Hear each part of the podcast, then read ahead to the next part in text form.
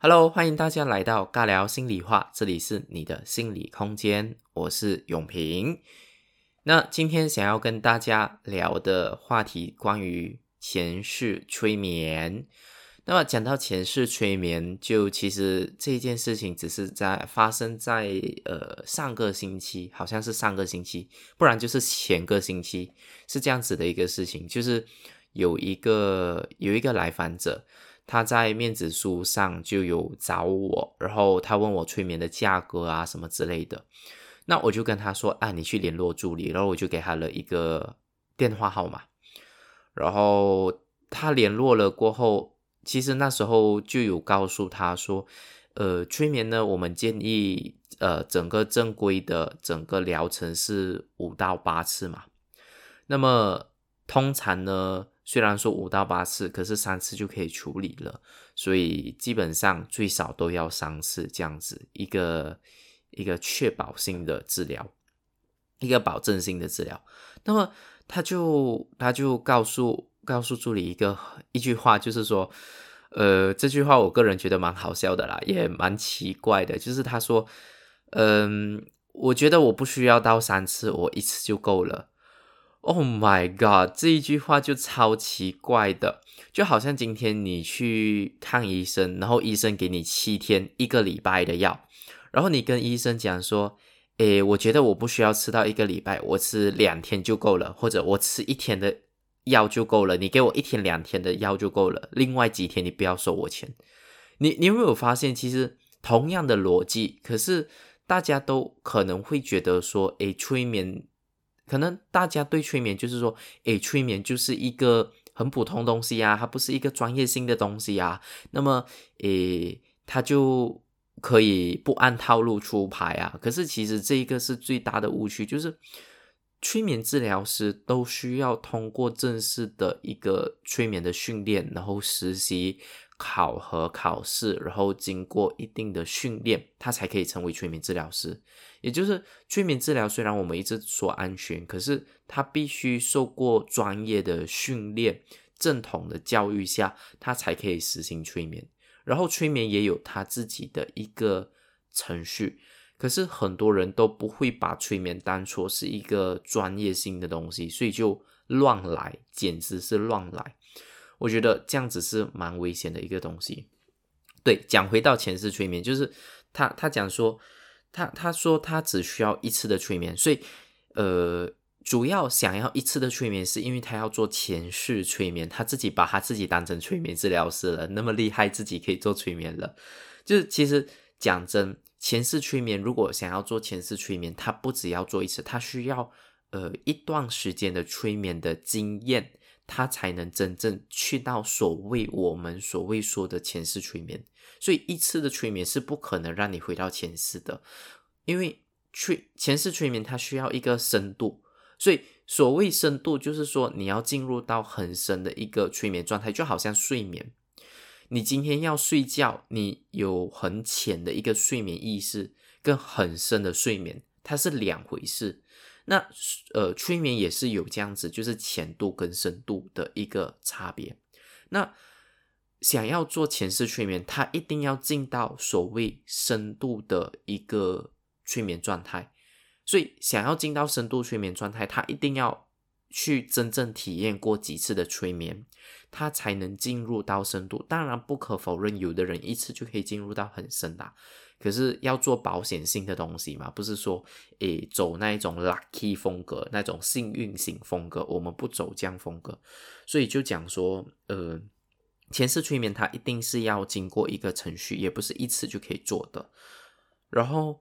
呃，你进入到深度的这个催眠过后，我们才能帮你做这个前世催眠。可是主要最大原因是他跟我们说要做前世催眠的时候，基本上那一个助理只回答说：“哎，我们没有做前世催眠，那你另请高明。”这也是事实，因为像我我本身呐，我自己哦，永平催眠治疗师这一个人，他是不做前世催眠的，就是我啦，其实就是在讲我，就是我不做前世催眠。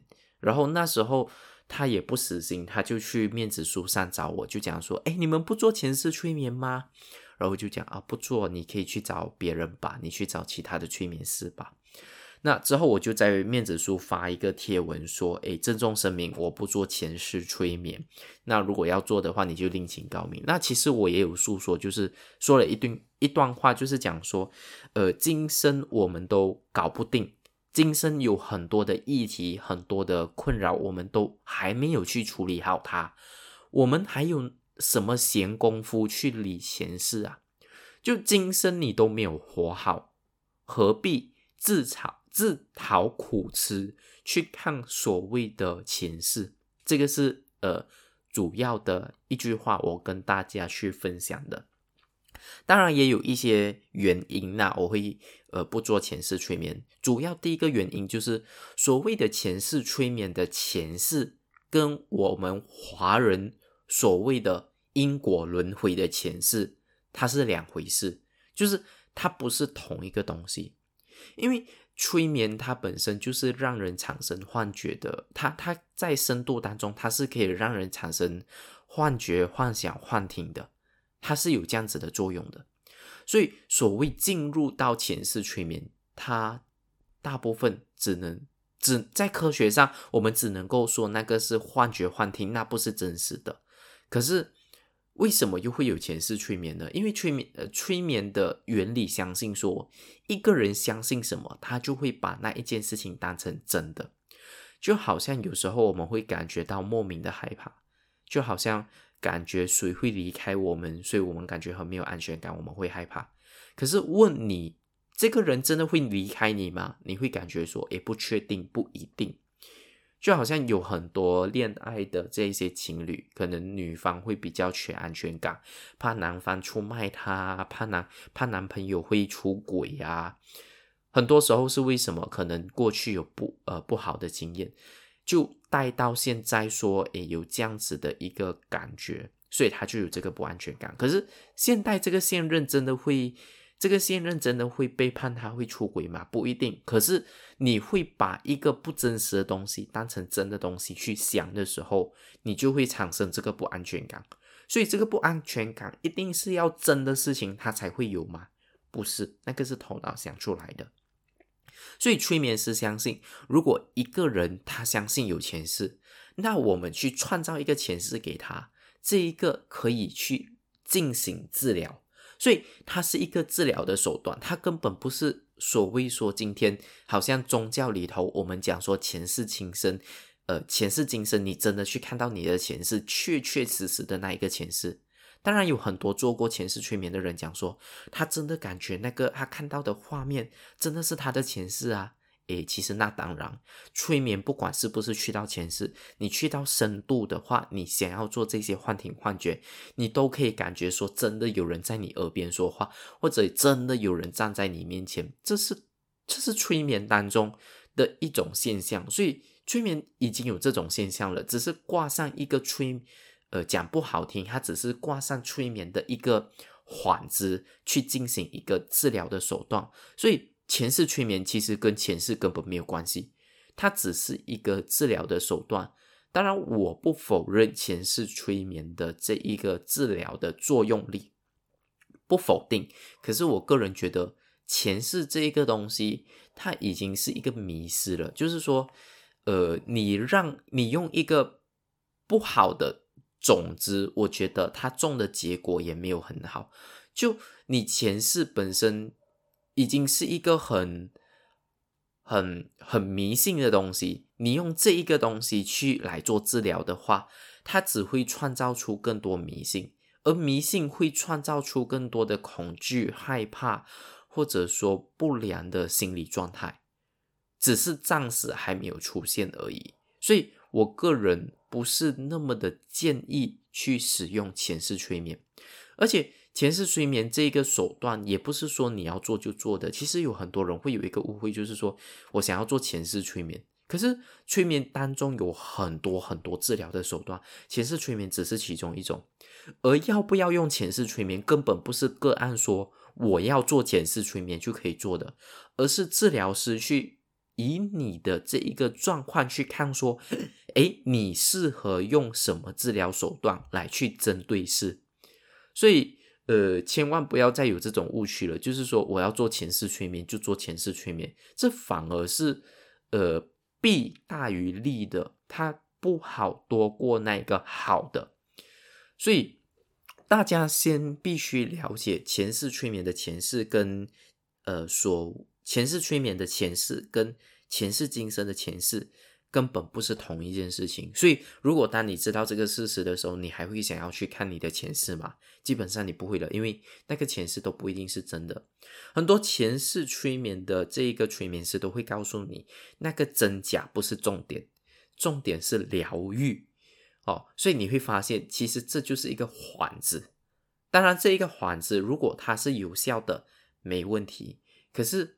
有效只是暂时的有效，还是永久性的有效，又是一个问题。所以在科学界，在呃催眠界，前世催眠是很有争议性，也很具有探讨性的。所以我个人，我我个人是跑治疗手段的，所以我不我我不会建议使用前世催眠，因为还有很多催眠当中还有很多治疗的手段是可以去针对你的症状去做治疗的。那为什么一定要选前世催眠？而是要选择适合你的，而不是你的欲望当中或者你的好奇当中想要的。因为你好奇当中想要的，不一定是真正适合你心里呃需要到的一个治疗手段。这个是是最主要的一个原因。所以我不做前世催眠。第一，它很有争议性；第二。你想要看的前世跟前世催眠的前世根本不是同一件事情。第三，还有很多方式可以去治疗，为什么一定要选择前世这个方向去做治疗的一个手段呢？那前世催眠它很有趣的一个东西，在催眠学当中很少，真的，你看催眠治疗学当中会很少提到前世催眠这一件事情。它大部分的一个名词叫做回溯催眠，就是回到过去。可是这个回到过去不是叫你回到这一生的过去，主要它的方向是你今生的过去，可能是小的时候，或者诶，可能我现在老年，我看回我呃少年的时候，或者我现在是少年，我看回我童年的时候的一些遗留下来的一些习气习惯。或者一些呃过去不好的经验，他是看这一些东西，他根本不是看前世。回溯催眠一向来都不是叫你去看前世，而是因为有一些人他很相信前世，然后他其他方向、其他的治疗手段都不适合他，那就用一个比较敏感性的手段去做治疗，那去做一个切入点，所以他最多他只是一个切入点。它不是一个根本性的疗法，那切入点切进去过后，主要要疗愈的还是他心里的那一个不安，他心里的那一个困扰。所以前世催眠，它最多只是算切入点，然后是不是适合每一个人不适合，是不是所有好奇的人都适合不适合？所以千万不要再对呃前世催眠有错误的概念，因为。前世催眠，呃，如果你去，你大部分呢，我所知道就是跑催眠治疗的催眠治疗师，大部分都不做前世催眠，然后做前世催眠的都是一般性的催眠师，呃，会比较多，而且，呃，我坚决不做，因为我我觉得，呃，会偏向迷信。真的会偏向迷信，当然我不是讲说做的话就是不对的、不好的，只是要斟酌性呐，要斟酌性。当然我有我的考量，所以我会发帖说，也因为个人的原则问题，我不做，我不做。那你要做的话，你可以去找别人，我也不会阻止你，我也不会跟你讲啊，不可以啊，怎么样怎么样，不会啊。你要你要做的话，你去找别人这样子。我个人原则上我是不做这样，所以呃也不是不会做。呃，过去当过去当中，我也是有帮人做，可是会看呐，我不会说今天你讲说，诶，老师，我想要做前世催眠，我就帮你做，因为决定催眠手段的人是治疗师，而不是你。就好像你不会告诉医生说：“哎，你今天发烧，然后要开什么药给你。”你不会告诉医生你要吃什么药，而是医生告诉你你需要吃什么药物来去处理你的症状或者你的困扰。同样的，在催眠当中也是一样的逻辑，可是时常搬到催眠当中，大家就好像忘记了这个逻辑了。然后我觉得这个是一个很不好的现象呐，这样子。那讲到这个诶前世催眠，其实前世催前世催眠，刚才说我们说前世催眠是一个切入点嘛，那其实也是有其他的切入点。像我曾经遇到一个个案，他是一个佛教徒，他是一个佛教徒。那因为我本身是佛教徒，有一个我我知道说，诶，他在做什么，他的想法是什么？因为呃，他他就是经典那一种，呃，因为他比较年长，他是一个妈妈来的，他比较年长，所以我就知道说，诶，比较属于所谓我们讲说安地型的这一种佛教徒，他们的一个思路是在哪里？那我要跟他说太多专业的名词或者治疗的手段也比较困难。那我发现他是一个很喜欢念佛的人，而且他都有做功课，就是佛教徒所谓的做功课，就是念经念佛这样子，他都有做。那这样子的话，我就觉得说，诶，我从这一个地方做切入，我就叫他说，诶，那你念佛的时候，你的感觉怎么样啊？他说：“OK 咯，就平静咯，可是没有那种欢喜的心，就那种从内心上发出的开心的心，就好像缺了这个。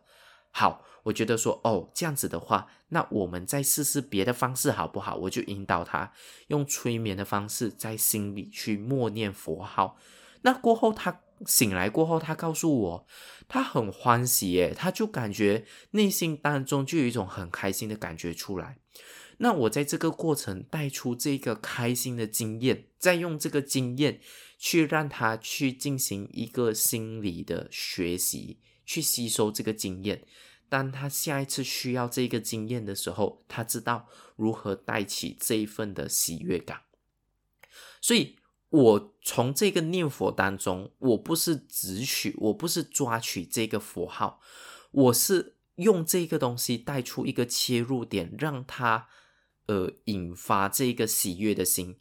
那引发喜悦的心过后，主要的目的是让他学习如何去找到这个喜悦的心，以及下一次想要呃需要这个喜悦的心的时候，要如何把它带起来。所以，呃，这样子的话。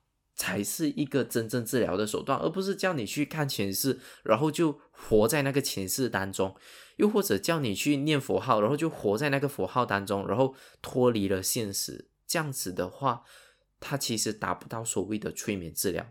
催眠治疗就是进入到催眠当中去进行治疗的手段，这样子而已。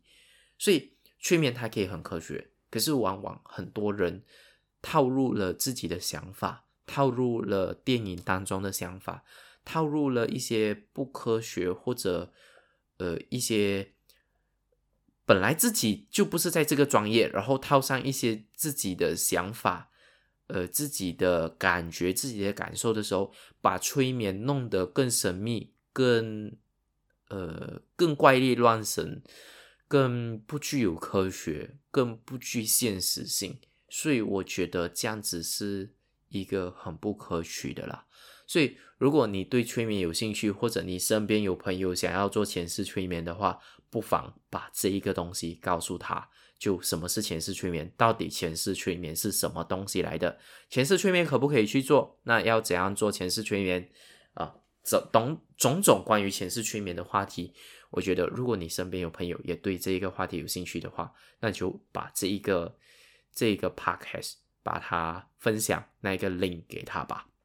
那么，如果你本身也有想要做前世催眠的话，那听完这个 podcast，那如果你还想要去做，诶，我觉得我不会抗拒啦。可是像刚才说的，我个人不做，那你可以去找其他人做。